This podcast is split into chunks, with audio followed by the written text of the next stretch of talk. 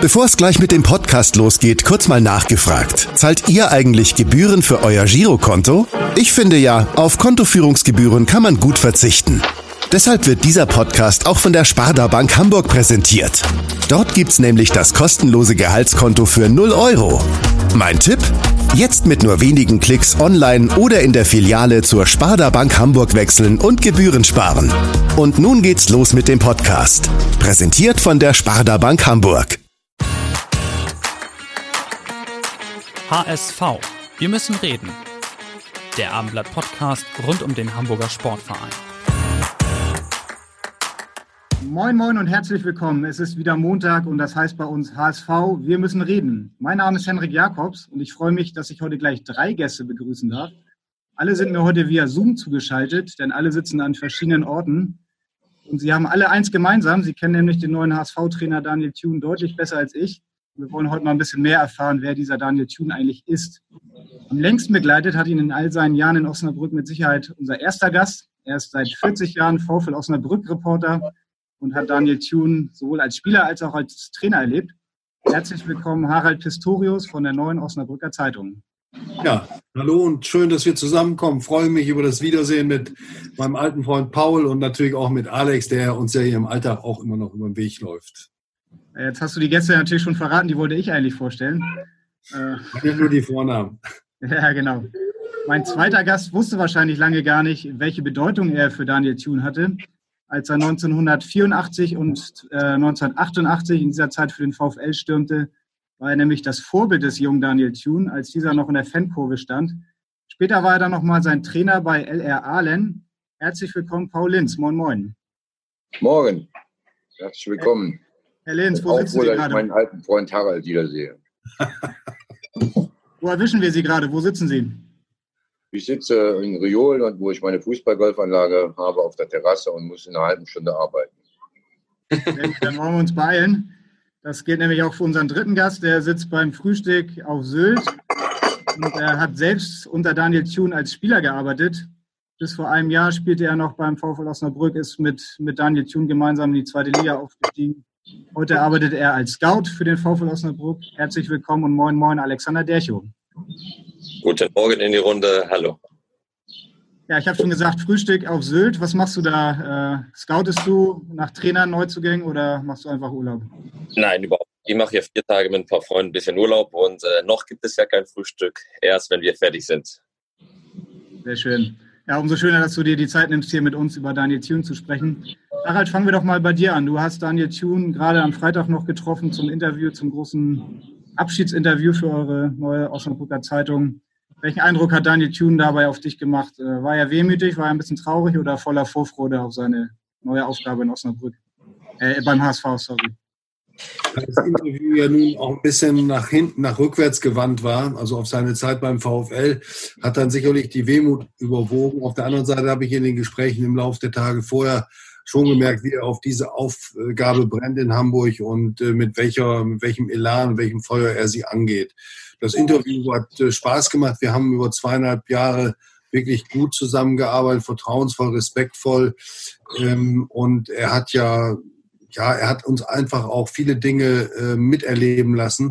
Das ist nicht selbstverständlich, das Vertrauen so zu einem Trainer aufzubauen. Und ich wünsche dir, Henrik, und deinen Kollegen, dass euch das auch in Hamburg tut. Dann werdet ihr viel Freude an ihm, an ihm haben. Ja, das hoffen natürlich alle. Herr Linz, Sie haben Daniels Trainerkarriere ja auch verfolgt. Sie waren selbst lange Trainer. Waren Sie überrascht, als Sie vom Wechsel zum HSV gehört haben?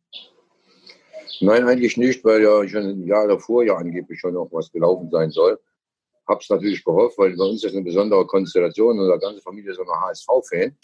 HSV-Fans, auch mein Sohn, der jetzt auch in Hamburg teilweise lebt. Und äh, ja, ist natürlich schön, dass das so genau zusammenpasst. Und ich glaube, es war auch der richtige Schritt jetzt, weil ich das ja selbst hier erlebt habe, wenn man in seiner Heimatstadt Trainer ist, sollte man nicht vergessen, richtig den Sprung im richtigen Moment abzuschaffen. Äh, das hat Daniel jetzt, glaube ich, ganz gut geschafft.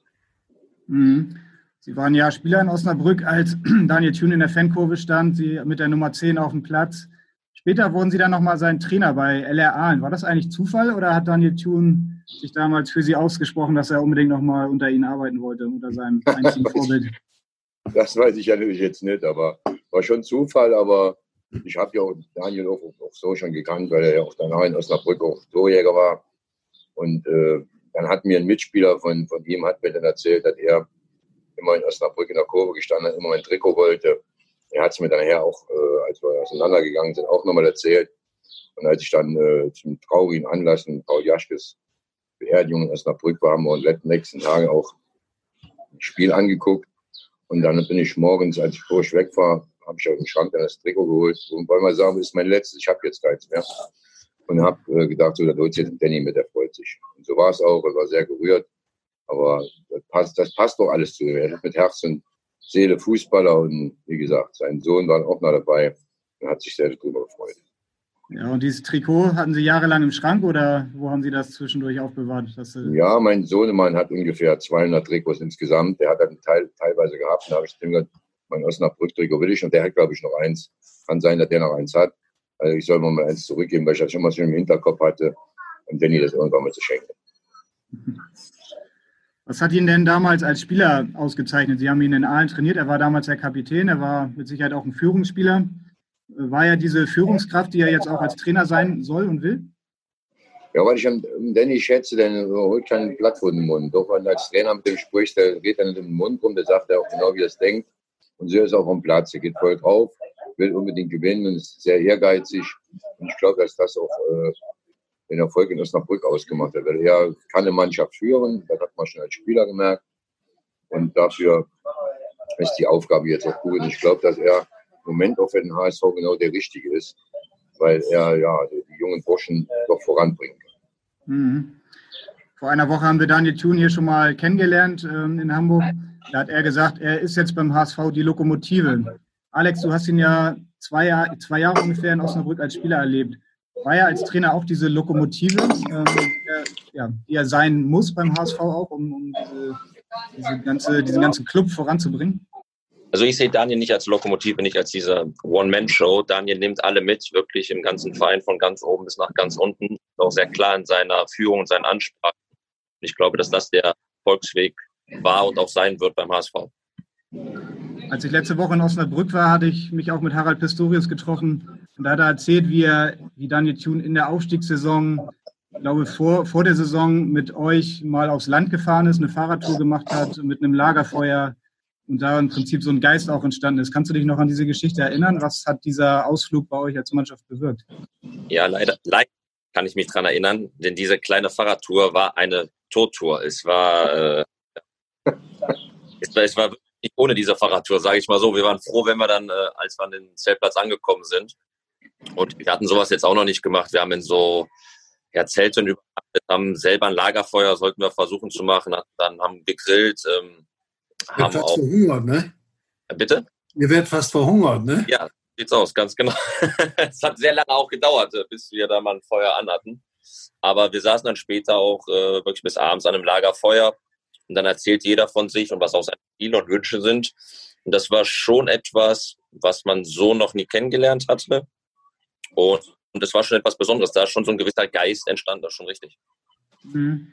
Herr Linz, erinnert Sie das an Ihre Trainerkarriere? Haben Sie sowas auch mal gemacht, mit Ihren Spielern mal eine Runde Zelten gegangen oder so einen Ausflug in die Natur gemacht?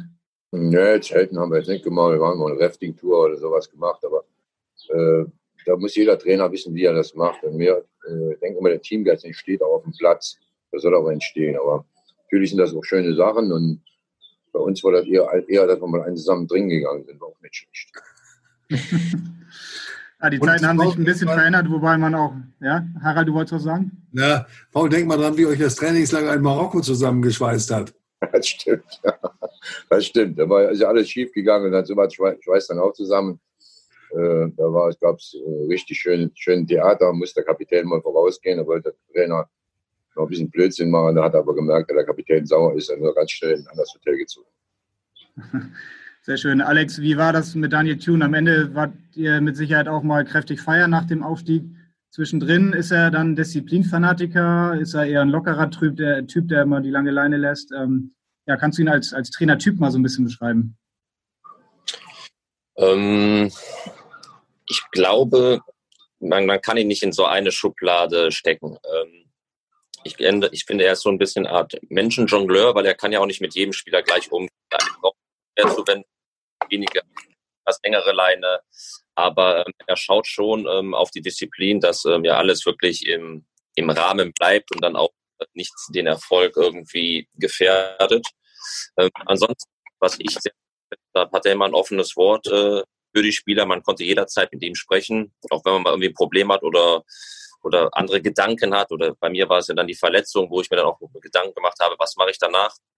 Da hat er sich immer für eine Zeit genommen und mit einem gesprochen und mir auch Tipps gegeben. Also deswegen, ähm, für mich stach diese menschliche Seite sehr heraus. Mhm. Das hast du auch betont, also ihr, Harald, als ich ihr Journalisten machen immer denselben Fehler. Ihr wollt immer die Trainer in irgendeine Schublade stecken.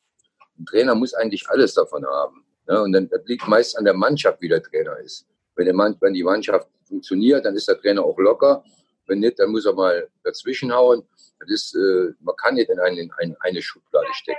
Der Trainer muss alle Sachen. Wenn einer nicht, nicht, der, nicht äh, die Mannschaft funktioniert, dann muss er hart sein. Dann kann er nicht, kann er nicht locker sein. Wenn er sieht, der Junge, da braucht man Zuspruch oder der hat Probleme und Verletzungen, dann muss er mit dem reden und machen. Das ist halt, glaube ich, mit die Hauptaufgabe von, von dem Trainer. Aber die reine Trainingsarbeit machen ja fast, fast nur noch andere. Also klar, ich wollte ihn jetzt auch gar nicht versuchen, in eine Schublade zu stecken. Trotzdem hat natürlich jeder Trainer seine Eigenarten und auch ähm, ja, seine Charaktereigenschaften, seine Art, wie er als, als Trainer arbeitet. Nach Hamburg ist er jetzt gekommen, weil er hier den HSV, diese junge Mannschaft mit etwas weniger Mitteln in der kommenden Saison weiterentwickeln soll. Das ist ja, ein, ja etwas, was ihn in Osnabrück auch ausgezeichnet hat, Harald. Du hast ihn ja als Trainer die gesamten Jahre begleitet. Wie, was würdest du sagen, wie hat er sich denn selbst als Trainer eigentlich weiterentwickelt in dieser Zeit? Also ich glaube, dass er, dass er zunächst ähm, vom Fußball her kommt und da äh, erstmal weiß er genau, wie Fußballer denken. Er kann, er hat ein sehr gutes Bild für die Menschen und die Typen. Äh, und er ist ähm, in dem Sinne positiv gestimmt. Ich habe neulich mal zu ihm gesagt, Mensch, du, du, du liebst fast jeden deiner Spieler. Also das soll heißen, er hat Verständnis und er kann sich in sich hineinversetzen. Das macht es ihm leicht, den Menschen äh, im Fußballer zu erreichen. Aber das alleine reicht natürlich nicht. Da hat Paul ganz recht. Dazu gehört dann auch äh, die fachliche Seite. Und da hat er sich enorm, äh, hatte er sich schon im NLZ enorm entwickelt. Er ist also ein klassischer Autodidakt, der der sich dieses äh, äh, Fußballgefühl, das hat er sukzessive erweitert durch, durch die Aneignung von Wissen. Und ich habe ihn erlebt im Fußballlehrerlehrung bei, bei Frank Wormuth. Ähm, da hat er sich wirklich, das, da war jeder Tag für ihn ein Gewinn, so hat er das empfunden. Und äh, er versucht äh, beides, äh, beides einzusetzen bei der Führung einer Mannschaft, sowohl diese menschliche Komponente, denn er weiß, das hat er auch im Interview nochmal gesagt, ohne Herz ist alles nichts. Das heißt, ohne Empathie und Menschenführung geht es nicht. Aber auf der anderen Seite musst du natürlich auch enormes fachliches Wissen heutzutage mitbringen, beziehungsweise abrufen von Leuten, die dich umgeben. Und da hat sich, Paul, das wirst du bestätigen, der Trainerjob ähm, äh, massiv verändert in den letzten 15 bis 20 Jahren. Das, was früher einer alleine machen wollte, musste, da hat man jetzt ein ganzes Team. Und Daniel ähm, hat das auch mal interessanterweise gesagt. Da haben wir ein bisschen für seinen Geschmack zu viel darüber geschrieben, dass die Mannschaft in der ersten Runde der dritten Liga, also auf dem Weg zum Aufstieg, ein bisschen betont, wie leidenschaftlich und äh, sie sind und spielen und wie sie sich mitreißen lassen. Hat er gesagt, du übrigens, nur mit Leidenschaft geht das auch nicht. Wir, wir können noch ein bisschen kicken. Und wir haben die Mannschaft weiterentwickelt. Ich glaube, das ist eine Balance, die er gut hält. Herr Linz, wollen Sie direkt darauf einsteigen, diese Vorlage von Harald Pistorius? Ja, das, das meine ich ja damit. Ich meine, wenn früher, wenn früher gab, gab es den harten Trainer, den weichen Trainer, den Schleifer, das gibt es alles nicht mehr. Ein Trainer muss heute alles haben. Und ich glaube, dass wir das auch schon hatten damals. Wir hatten nur nicht so viel Hilfen noch nebendran. Wir mussten alles, alles selber machen. Ne? Die Lauf, Laufeinheiten, also da ging ja alles abholen. Deswegen glaube ich, dass gerade heute das Menschliche noch mehr noch mehr eine Rolle spielt äh, wie damals. Damals, wir haben, nicht, wir haben uns nicht getraut zu fragen, warum müssen wir das jetzt machen. Heute musst du den Spielern erklären, wo die eingehen. Und du musst auf, auf die menschlichen Seiten eingehen. Und das, glaube ich, äh, ist der Danny, weil er ein ganz ehrlicher Mensch ist.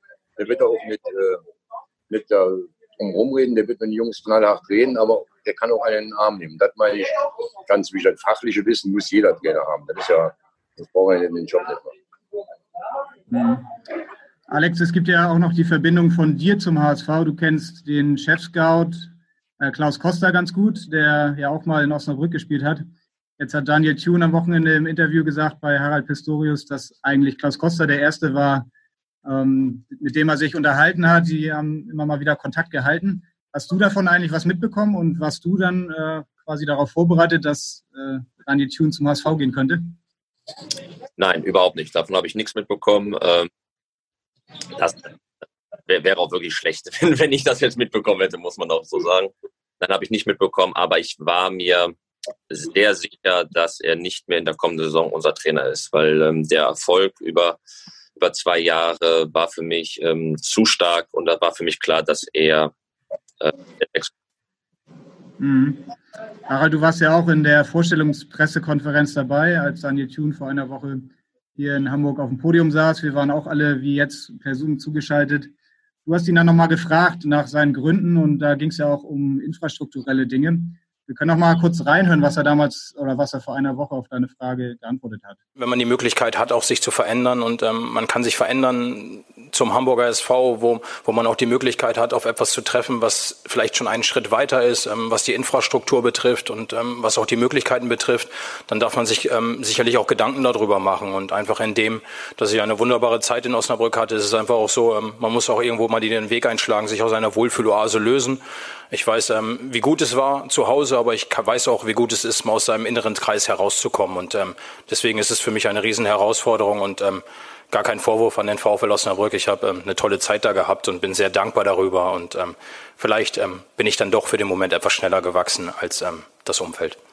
Ja, das war dieser Satz am Ende, den ihr auch nochmal aufgenommen habt. Er hat gesagt, er ist vielleicht etwas schneller gewachsen als sein Umfeld. Du hast ihn im Interview darauf angesprochen und gesagt, dass dieser Satz nicht bei allen in Osnabrück so gut angekommen ist. Was hat er dazu gesagt im Interview bei dir? Hat er das nochmal erklärt? Ja, dass, dass, er halt diese Einschränkung gemacht hat mit dem vielleicht, dass es ja so eine Einschätzung von ihm ist. Außerdem hat er auch darauf verwiesen, dass da äh, ja ein wahrer Kern ist, der, der niemanden in Osnabrück diskreditieren soll. Wir haben das so lange begleitet und ähm, ich meine, Paul ist jetzt da. Paul, die Jungs trainieren immer, immer noch auf demselben Acker, ja. wo du ja schon die Bänder äh, gezerrt hast, da unten ohne Drainage und alles ohne Sichtschutz, wo man mal und auch unter Ausschuss der Öffentlichkeit trainieren kann. Es ist hier eine ähm, Fußballprovinz in diesem Sinne. Damit muss man, muss man leben und äh, dass Daniel jetzt die Chance ergreift, äh, das hat auch mit seiner Spielbiografie zu tun. Er hat sich damals als Spieler zunächst hier sehr wohl gefühlt. Er war so ein bisschen auch der Star des Teams. Er war äh, in der Stadt bekannt und beliebt und er hätte, hätte eigentlich direkt nach dem, nach dem ähm, Abstieg 2001 gehen müssen. Er hatte Angebote, Klopp hatte angefahren aus Mainz, und da gab es noch ein paar andere. Und er ist dann in Osnabrück geblieben, hat sich überreden lassen. Und er sagt, den Fehler wollte ich nicht nochmal machen.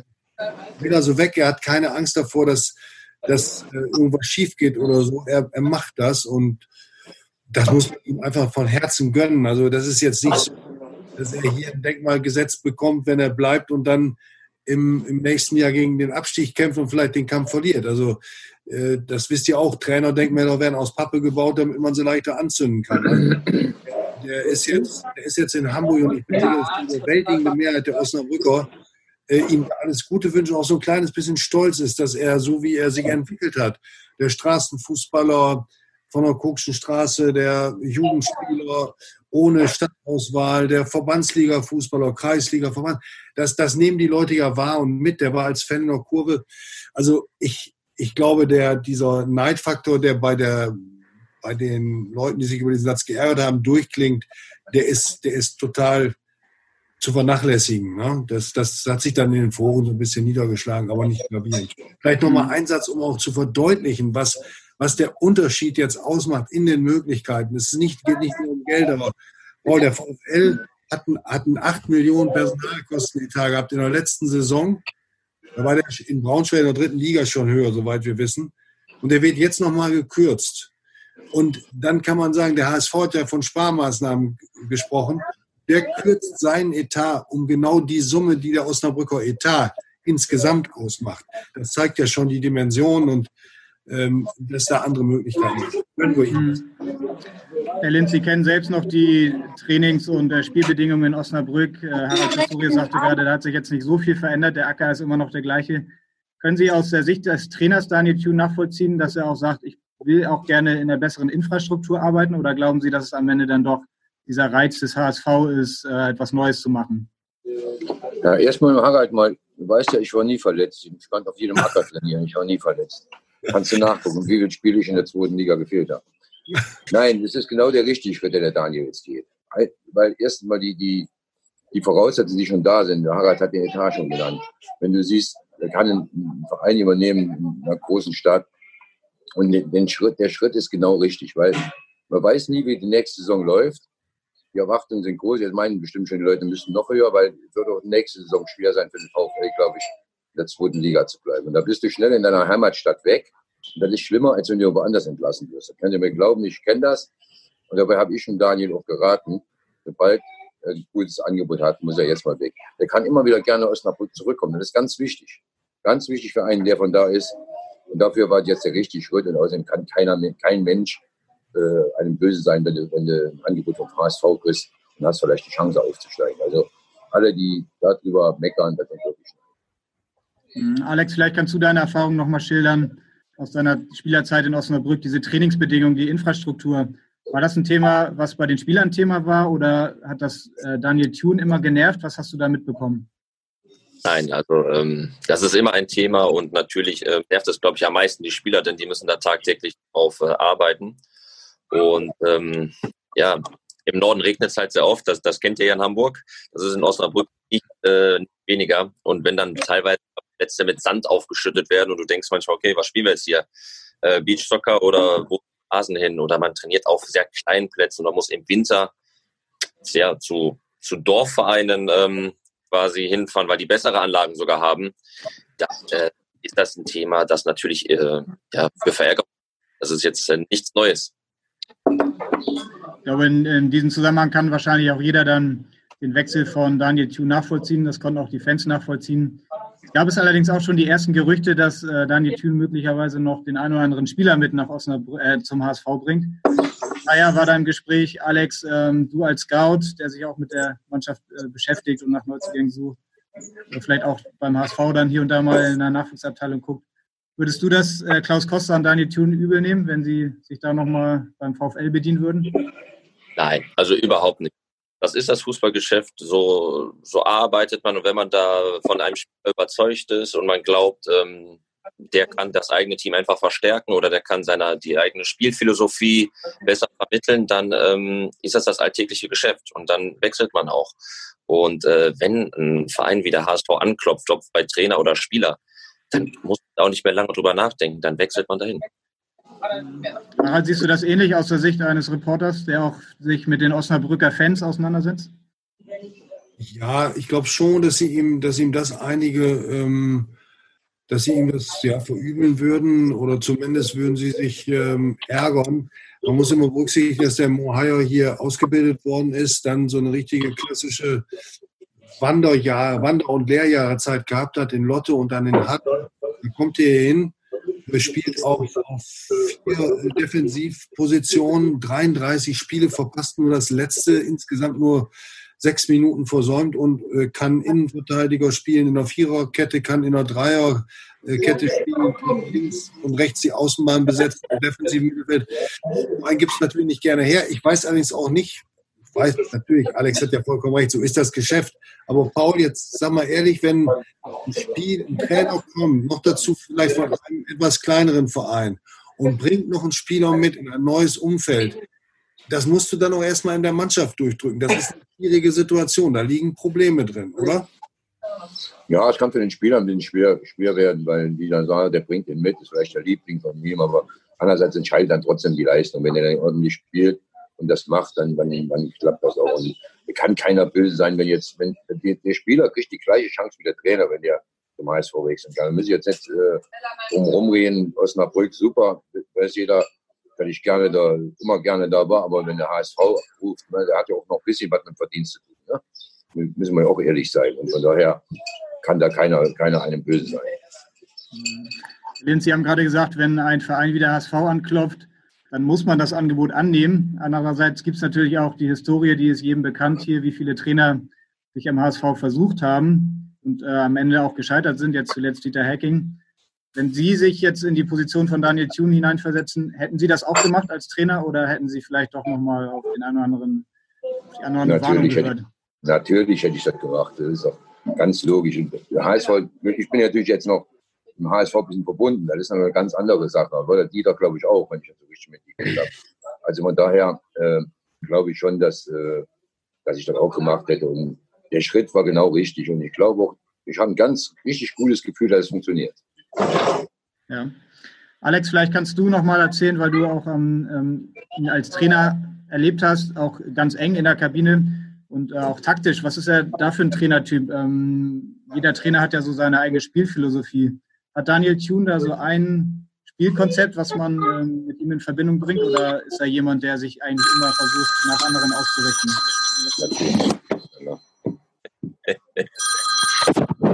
Ja, ab. Wollen Sie rangehen, Herr Linz? Nee, ruhig weg. Paul, wenn das jetzt ein Verein war? War der HSV, glaube ich. genau. Ging schnell. Ja, Alex, ich frage nach der, nach der Spielphilosophie von, von Daniel Thune. Kannst du dazu was sagen? Doch, ich bin hier, ich bin gerade ein Interview hier. Machen ich rufe in zehn Minuten nochmal an. Alles gut, bin wieder da. Ja, die Leute Sehr gut. Das ist, das ist ein authentischer Podcast, ja. voll aus dem Leben, voll aus dem Leben. Nein, ich glaube, Daniel ist äh, sehr akribisch und sehr detailversessen mit äh, Merlin, mit seinem Coach zusammen. Man, ähm, die haben ein System, was wir durchdrücken, sondern sind da sehr variabel. Ähm, ich glaube, ich beschreibe am besten, oder so habe ich ihn wahrgenommen, er schaut nach den Schwachstellen beim gegnerischen Team und versucht darauf ein Konzept ähm, aufzubauen, ein, ein Matchplan, um diese Schwächen des Gegners am besten zu bespielen, um so die Gewinnchance zu erhöhen. Manchmal guckt man selber ein bisschen blöd als Spieler, wenn man in so einer Teamsitzung ist, weil man einfach denkt, ja, gestern, also letzte Woche haben wir 4-4-2, haben wir 4-0 gewonnen, so alles super, wird wahrscheinlich wieder so sein. Und dann kommt der Kerl auf einmal mit einer ganz anderen Idee um die Ecke. Ähm, und das fand das funktioniert dann. Das ist noch beeindruckende. Also er ist ähm, also keine feste Strategie, sondern ja, er äh, passt sich da teilweise auch an den Gegner an. Aber er zieht die Sachen dann auch schon am Wochenanfang aus der Tasche und lässt nicht nur darüber reden, sondern er trainiert auch mit, mit äußerster Konsequenz darauf. Also da werden, äh, werden Trainingsgegner äh, so besetzt wie der Gegner. Äh, beeindruckend und auch äh, außergewöhnlich, glaube ich. Ja, das kann ich so unterstreichen. Ich habe es ihm auch damals gefragt, als er so die ersten Wochen ich habe gesagt, ich so, du arbeitest anders. Dann hat er mich auch damals gefragt, wie meinst du das? Das, das konnte noch andere Worte fassen. Aber du hast vollkommen recht. Er hat schon am Wochenanfang hat er, hat er sich schon mehr oder weniger einen Spielplan äh, zusammengestellt, danach wird trainiert. Und dann, ja, auch wirklich so, da muss man manchmal den Gegner simulieren oder laufen, damit man wirklich vorbereitet ist. Also der überlässt nicht den Zufall, da ist ähm, Arbeit steckt dahinter. Ja. Harald, ähm, Daniel Thun war ja oder ist ja der erste dunkelhäutige Trainer im deutschen Profifußball. Das ist ja schon bemerkenswert, dass man überhaupt so eine, so eine Statistik noch äh, ja, nennen muss. War das in Osnabrück in seiner Zeit überhaupt mal ein Thema oder überhaupt nicht? Also, ich glaube, da, da haben Daniel und ich was gemeinsam. Ich lehne das Thema aus grundsätzlichen Gründen ab und bin auch oft danach gefragt worden. Oder ähm, so. ich, ich glaube, das ist, das ist ähm, das hört sich jetzt hart an, aber ich glaube, wenn man, wenn man das immer wieder thematisiert, auch wenn es gut gemeint ist, dann ist es schon nicht Rassismus. Also zumindest äh, dazu zur Ausgrenzung. Ich finde, dass, also bei uns war das nie ein Thema, auch als Spieler nicht.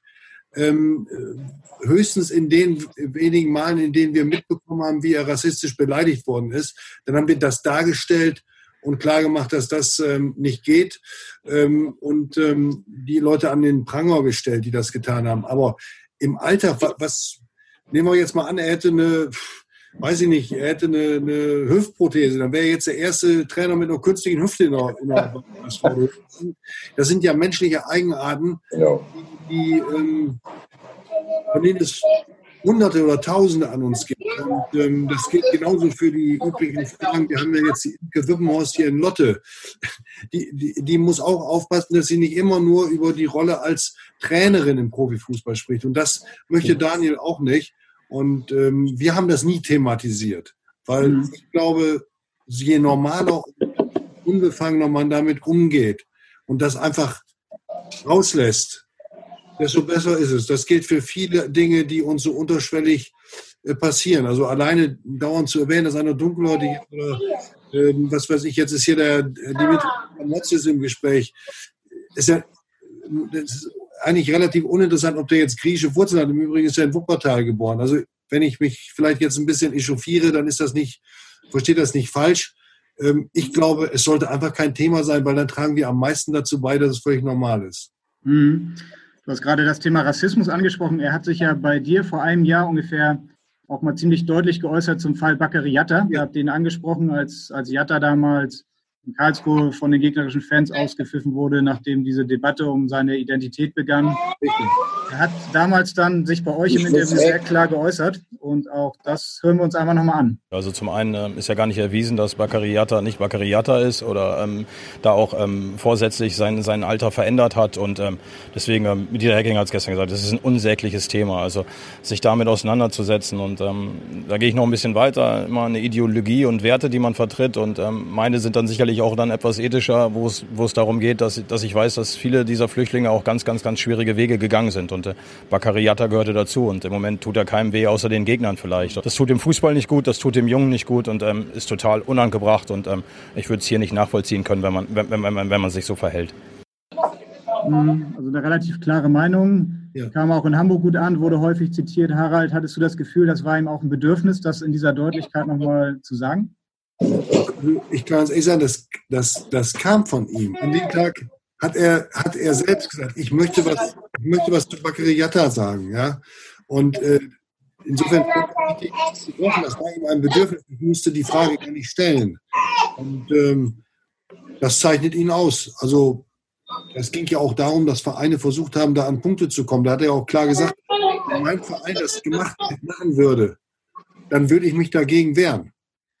Also das war ja mal eine Diskussion, dass Vereine die Punkte beanspruchen, wenn äh, die Spielberechtigung kann. Ja. Wenn im Hintergrund irgendwie noch Tonstörungen sind, dann liegt das wahrscheinlich daran, dass äh, beim Fußballgolf schon ein paar Kinder angekommen sind, Herr Linz. ja, ich, ich, muss mich ausklingen. Ich steht alles, da steht der ganze, ganze Ding voll. Äh, Paul, du musst Ihnen das mal bitte zeigen, ne? Was? Golf, dass du ein bisschen mitmachst. Ja, klar. Nee, ich muss jetzt gehen, die stehen da und deswegen war der Anruf eben schon. Ja. Herr Linz, vielen Dank, dass Sie dabei waren. Und, ja, äh, ja, wir sprechen noch ein bisschen weiter. Ja, macht ihr das. Tschüss. Ciao. Tschüss und vielen Dank.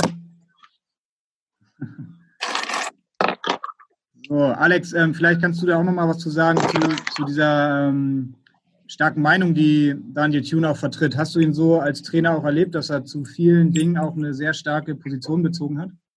Ja, ich finde, das unterstützt, was ich eben schon gesagt habe, ist einfach eine sehr, sehr Seite hat. Also da so absolut äh, gerade ist eine Meinung hat, die dann auch vertritt. Und ähm, ich finde das unheimlich angenehm und ähm, ich, ich finde es toll.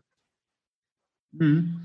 Harald, ich weiß nicht, ob das eben alle mitbekommen haben, aber es war dann tatsächlich so, dass Daniel Thun vor dem Interview gesagt hat, er möchte gerne was ja. zu dem Fall Bakriata sagen. Ja. Genau. Er hat, es war immer ein Bedürfnis, loszuwerden. Ich hätte die, ich weiß gar nicht, ob ich die Frage gestellt hätte. Ich, ähm, ähm das kam dann manchmal auch äh, spontan. Ich habe jetzt da nicht jede Frage auf dem Zettel. Unabhängig davon, das wollte er sagen. Und ähm, äh, nochmal, er hat, er hat klar auch geäußert, wenn sein Verein in so einem Fall auf die Idee käme, irgendwelche Ansprüche auf Punkte am grünen Tisch zu stellen, weil ein Spieler ohne Spielberechtigung ähm, da dabei war, dann würde er das nicht tolerieren. Das wäre nicht mehr, äh, das wäre nicht mehr seine Linie. Mhm.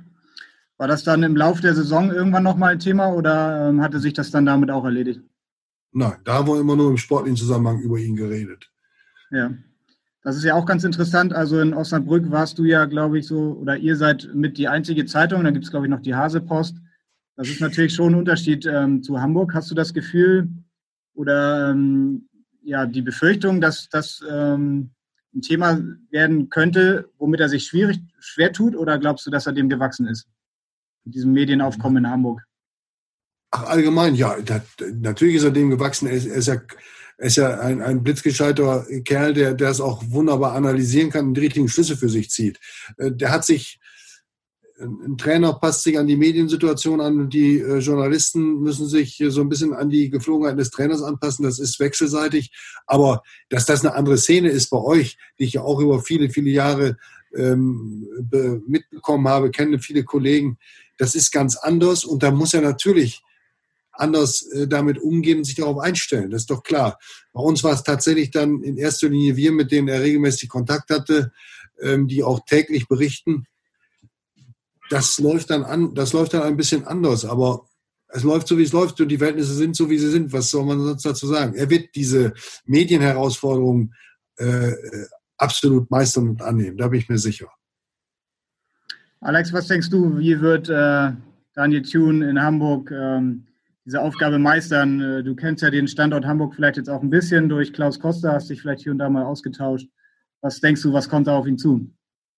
Ja, das ist natürlich äh, drei Dimensionen höher ist als in Osnabrück, steht außer Frage. Aber ähm, Daniel ist ein sehr intelligenter Mensch und ähm, dem traue ich das ohne weiteres zu. Also da wird es keine, keine großartigen Probleme geben. Das, ich glaube sogar, dass er, dass er der ganzen Stadt dann Hamburg so gut tun wird, einfach mit seiner Art.